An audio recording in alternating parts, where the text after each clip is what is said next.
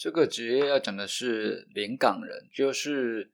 引导船只进入港口的人。那么先讲一下他的主要工作。简单说的话呢，就是将世界各地来到港口的船只安全的引导、引领到港口，或者是他要离开的时候呢，安全的带他离开港口。因为每个港口的水文状况、码头设施、天气状况、海况，还有作业的习惯，每个国家、每个港口都不一样，所以会需要有这个临港人来上船去带。这个船进来，或者是上船去带船出去每个港口。那每条船的船长呢，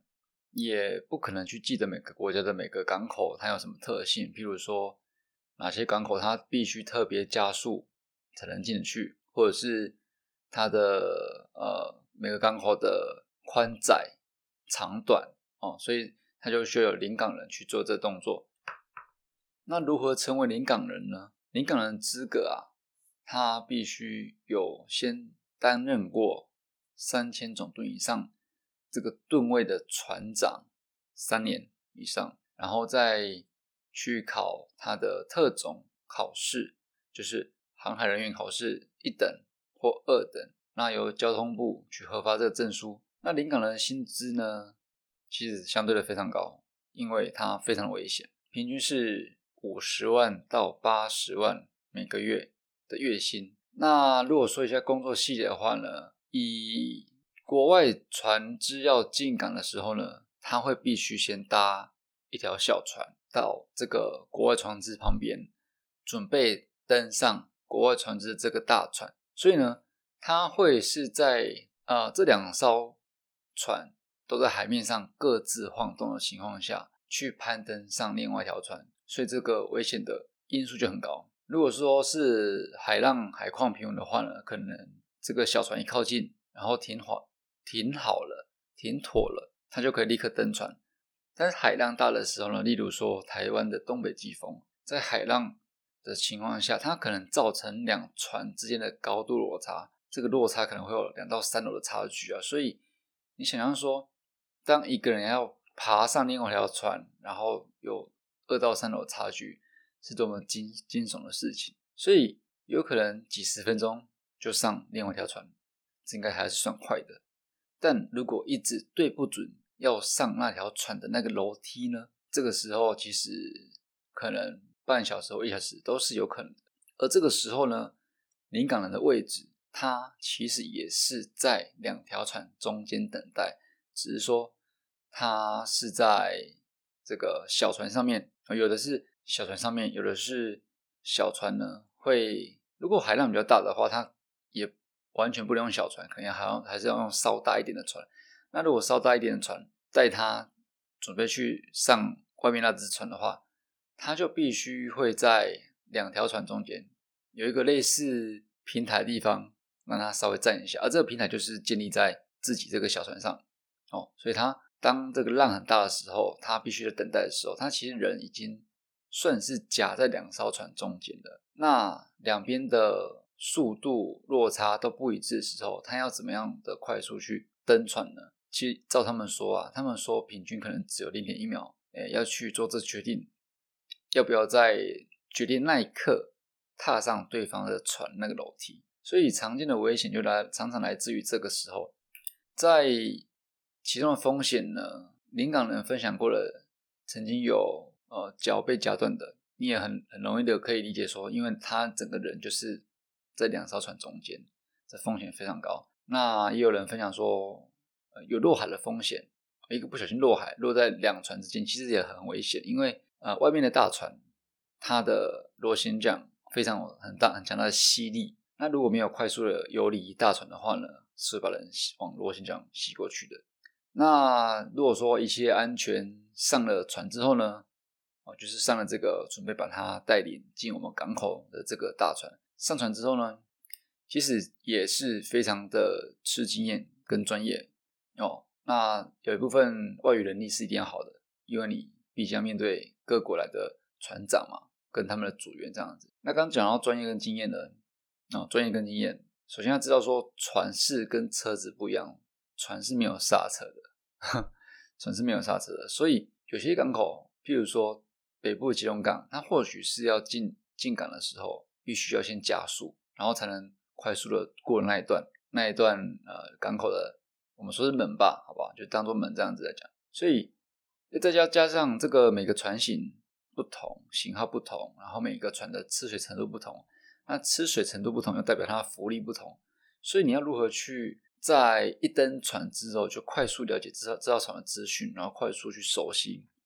然后知道说要用什么样的方式让刚认识的这一艘船它的特征去进到我们的这个港口，我怎么带领它进去这样子，所以这一切都是非常的，呃，说吃经验也是，然后专业也是这样子。那如果说，其他补充部分呢？其他补充部分可以补充有大概，我想一下，有六点。第一点啊，这个临港人啊，其实肩负着港口作业的重大责任，所以对于专业水平、道德标准跟身体状况都是非常啊严格要求的。那临港的素质呢，也是会直接影响其他国家对于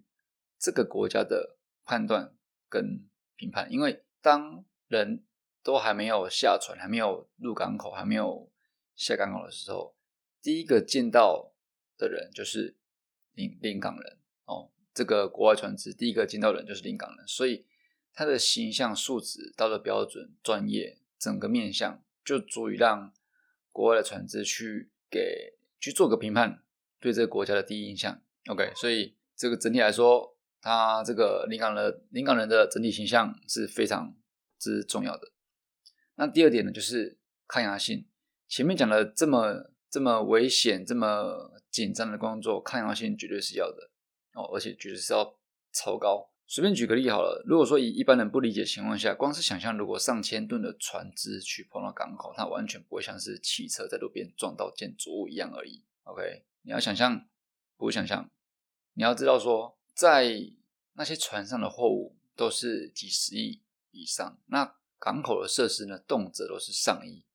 所以影响非常的巨大，非常的广泛，甚至有可能让整个码头都停摆哦，所以这个影响是非常大的。那当然没有，还不讲这个什么掉落港口的损伤，或者是掉落货物的损伤，光是这一点哦，光是这一个第二点，这压力就真的超高度爆表，所以抗压性啊，真的是要绝对的超高。那第三点呢，是他们作息。非常相当无敌不正常，不正常应该可以理解，因为有船只进来，你就是要上工嘛；有船只要出去，你就是也要上工，不管你在吃饭、休息、睡觉或干嘛。总之呢，这个作息不正常，作息不正常算是标配了。那第四个呢，可以说到说是这个必须有高度而且超级快速的适应能力。为什么呢？以刚才那个上船之后要快速了解。一艘不熟悉的船只，它的特征、它的特色，它要如何能够配合我们的港口，让它顺利的进进来这样子。同时还面对各国不同的船员，哦，所以这个高速的快速适适应能力，嗯，我觉得极大强大可能已经呃不太不太够够去形容这个这个能力这样子，因为本身调试适应本来就是一个。有压力的事情，然后特别你要把它的时间压缩，一上传几分钟内就要我完全的熟悉，然后又要很快速这样子，所以完全是兼具了高度的压力以及高度的适应能力。OK，